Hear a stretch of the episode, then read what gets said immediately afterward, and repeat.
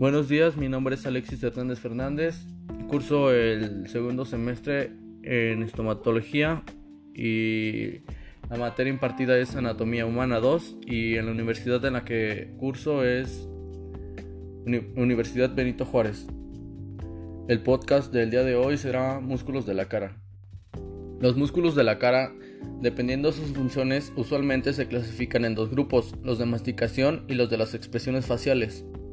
En los grupos musculares se encuentran los músculos de la masticación, los músculos faciales, los músculos de la nariz, los músculos de los párpados, los músculos del cráneo y del cuello y los músculos del oído externo. Iniciamos con los músculos de la masticación, el cual es el músculo temporal, que nace en la parte lateral del cráneo, por encima del hueso temporal. 2. El músculo pterigoideo medial, que está conectado con el hueso maxilar inferior. 3. El músculo pterigoideo lateral, el cual se origina en la porción inferior del hueso esfenoides, en la parte media de la base del cráneo. 4. El músculo macetero es uno de los músculos más fuertes del cuerpo, ya que puede ejercer una fuerza de hasta 90 kilogramos y es el músculo que se encarga de elevar y cerrar la mandíbula. Músculos de la boca. También son conocidos como músculos del grupo bucolabial, ya que controlan los movimientos y la forma de la boca y de los labios. Son 11 músculos que se encargan de elevar y sacar el labio superior, poniéndolo al revés y deprimiéndolo y evirtiéndolo el labio inferior, cerrando así los labios y comprimiendo las mejillas. Estos músculos son músculo orbicular de la boca, también es conocido como orbicular de los labios. Está formado por dos porciones, una parte marginal y una parte labial. Permite el cierre de los labios. Cada una de estas partes del músculo orbicular de los labios está unida al músculo bucinador. Se insertan a la piel y a la mucosa de los labios, subtabica en su origen y comisuras de los labios, en su terminación y inervan las ramas temporofacial y cervicofacial del nervio facial. Tiene relación con el músculo bucinador y se considera como el músculo besador. Tiene como función rodear y permite fruncir y cerrar los labios. Músculo bucinador. Es un músculo ancho y plano que se localiza en la región de la mejilla y se encarga de participar en los movimientos de la boca y los labios, por lo que es necesario para la masticación y para otras expresiones faciales. Tiene como acción comprimir las mejillas, es colaborador en la masticación, tiene origen en la apófisis alveolar del maxilar y la mandíbula, tiene articulación temporomandibular y una inserción en las fibras del músculo orbicular de la boca. Tiene relación con el músculo macetero, temporal y pterigoideo para mover la mandíbula al masticar. Tiene como función dar forma al rostro, agrandar la hendidura vocal y ejercer presión en la cavidad oral. Ayuda a poder silbar. Músculo elevador del labio superior. Es un músculo del rostro utilizado en la expresión facial. Este músculo da forma plana alargada y se origina desde la cara nasal del hueso cigomático. Tiene como acción elevar el labio superior. Tiene una inserción en la piel y el músculo del labio superior y un origen en el borde infraorbitario. Está insertado en el cartílago alar mayor y en la piel de la nariz. La otra parte se prolonga hasta la parte lateral del labio superior, combinándose con el borde infraorbitario y el músculo orbicular de la boca. Y como su nombre lo dice, tiene como función elevar el labio superior. Y también se utiliza en la expresión facial. Músculo depresor del labio inferior. Es un músculo de la cara, la barba o mentón, por debajo y por dentro del triangular de los labios. Es par de forma cuadrilátera, que va desde el maxilar inferior al labio inferior. Lo inerva los filetes mentonianos de la rama cervicofacial, del nervio facial. Se inserta por abajo en el tercio interno de la línea oblicua externa del maxilar y parte de los dilatadores de la boca, el cual reatrae el labio inferior para mostrar tristeza. Es cubierto por el triangular en su origen. El cuadrado de la barba corresponde con la piel con el resto de su extensión.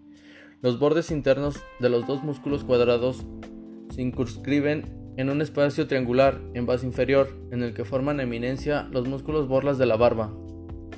Y tiene como función retraer el labio inferior para así poder mostrar tristeza. Músculo elevador. Es un músculo pequeño, de forma cuadrilátera, Está situado en la fosa canina, desde donde se extiende hasta la comisura de los labios. Se inserta por arriba, en la fosa canina, debajo del agujero infraorbitario, por debajo, en la piel y mucosa de las comisuras labiales, constituyendo masa de las mejillas. Lo inerva el nervio facial y levanta y dirige hacia adentro dentro de la comisura de los labios. Su cara superficial se relaciona con el elevador propio del labio superior, con los nervios y vasos suborbitarios y con la piel. Su cara profunda cubre parte del maxilar superior, lo inerva el nervio facial, levanta y dirige hacia adentro dentro de la comisura de los labios. Y tiene como función permitir la capacidad de sonreír. Músculo risorio. Es una estructura muscular esquelética que se encuentra en ambos lados de la cara, de pequeño tamaño y de forma triangular. Se ubica en el plano superficial del rostro, a cada lado de las mejillas, cercano a los huesos maxilar superior e inferior. Lo inervan filetes bucales inferiores que provienen de la rama cervicofacial. Retrae la comisura labial. Cuando los dos músculos homólogos se contraen juntos, aumentan el diámetro transversal de la boca, disposición que caracteriza la sonrisa. Tiene funciones relacionadas con el movimiento de los labios y retrae la comisura labial. Músculo mentoniano. Es un pequeño fascículo cónico situado al lado del frenillo del labio inferior. Surge de la fosa incisiva de la mandíbula y desciende para insertarse en el tegumento del mentón. Tiene un origen en la mandíbula anterior, inserción en la barbilla y una acción elevar y arruga la piel de la barbilla y sobresale del labio inferior. Y tiene como función levantar la piel del mentón. Músculo elevador del ángulo de la boca. Es un músculo de la cara, en la fosa canina del maxilar superior. Es pequeño y de forma cuadrilátera. Está situado en la fosa canina, desde donde se extiende hasta la camisura de los labios. Se origina en la fosa canina y termina en la piel y la mucosa del ángulo de la boca. Se inserta por arriba de la fosa canina y por debajo del agujero infraorbitario. Por debajo en la piel y mucosa de las comisuras labiales y le enerva el nervio facial. Tiene como función liberar aire forzadamente o también nos permite tocar instrumentos musicales como una trompeta. Músculo depresor del ángulo de la boca. Es un músculo ancho y delgado, triangular, de base inferior, ubicado en la línea oblicua de la mandíbula. Es irrigado por la arteria facial e inervado por las ramas mandibulares del nervio facial. Se inserta por abajo en el tercio interno de la línea oblicua de la mandíbula, por arriba en los tegumentos de las comisuras labiales tiene como acción deprimir el ángulo de la boca y una inserción en modiolo del ángulo de la boca. Y tiene como función desplazar hacia abajo las comisuras de los labios, dando un aspecto de tristeza y hastío. Músculo cigomático mayor. Es un músculo de la cara, situado en la mejilla. Es delgado, que se localiza en, la, en ambas mejillas, junto a otro tejido, que tiene un recorrido similar en la cara. Por eso ambos actúan en función de los movimientos de la cara. Se origina en el proceso temporal del hueso cigomático o malar y se inserta en la porción lateral del músculo orbicular de los labios. Lo inerva el nervio facial y su acción es de elevador y abductor de la comisura labial. Sirve de elevador y abductor de la comisura labial. Músculo cigomático menor. Es un músculo de la cara, se encuentra en la mejilla, pequeño en forma de cinta, es plano y muy delgado, se sitúa en ambas mejillas, y atraviesa desde la región inferior de los ojos hasta la boca, por lo que sus funciones se enfocan en el movimiento bucal.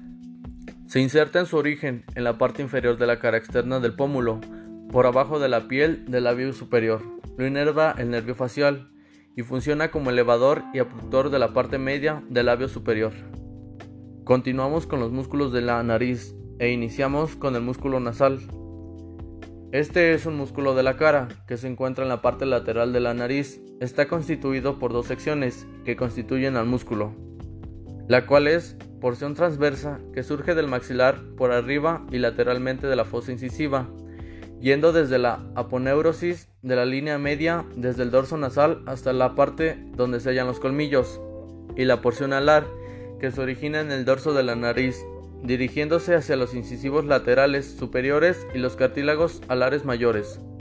Tiene una inserción en el hueso nasal y tiene como acción deprimir el caballete a la punta de la nariz y eleva los cornetes de las fosas nasales.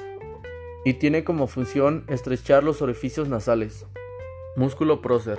Es un pequeño deslizamiento piramidal que surge de las fibras tendinosas de la fascia que recubre la parte inferior del hueso nasal y la parte superior del cartílago nasal lateral. Se inserta en la piel sobre la parte inferior de la frente entre las dos cejas. Tiene un origen desde la fascia sobre la parte inferior del hueso nasal, una inserción en la piel de la parte inferior de la frente entre las cejas.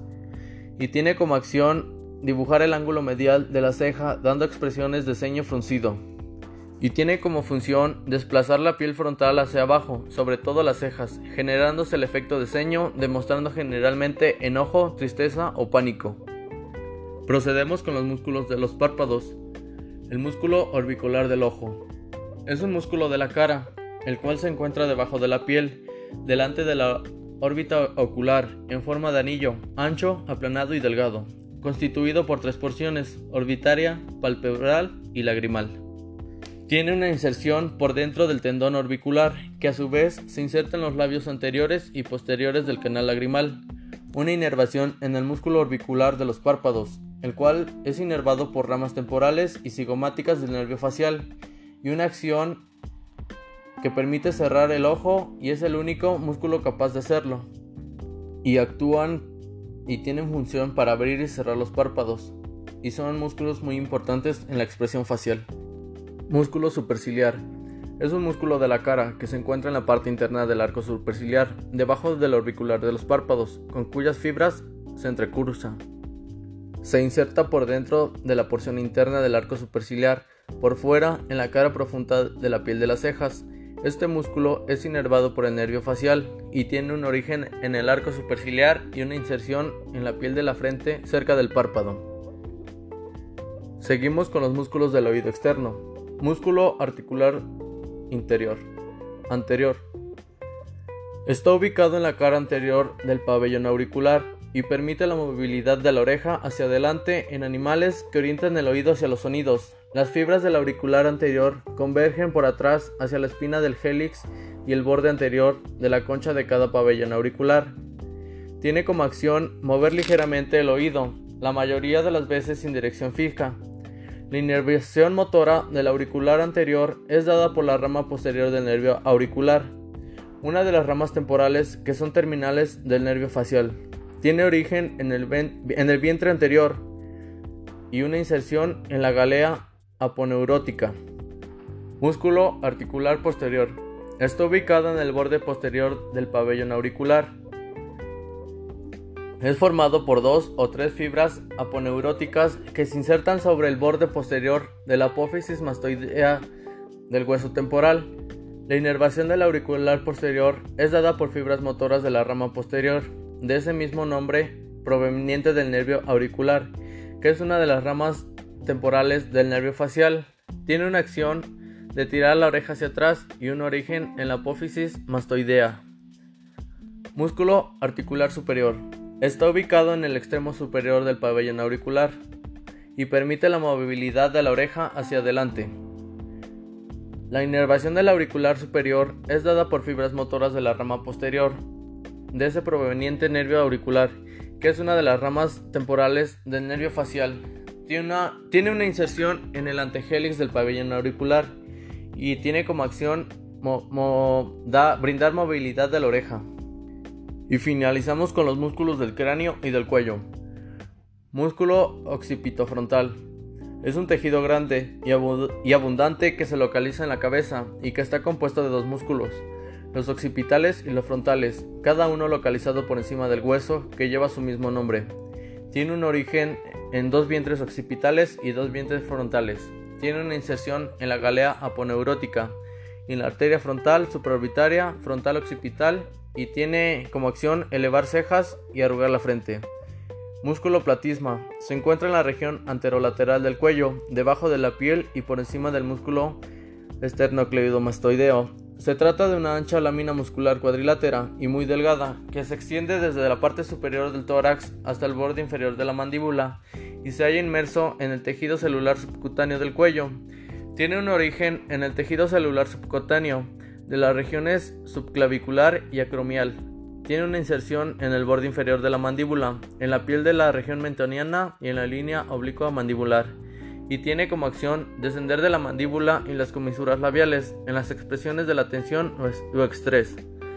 y tensa la piel de la región cervical liberando la presión de las venas superficiales. Muchas gracias.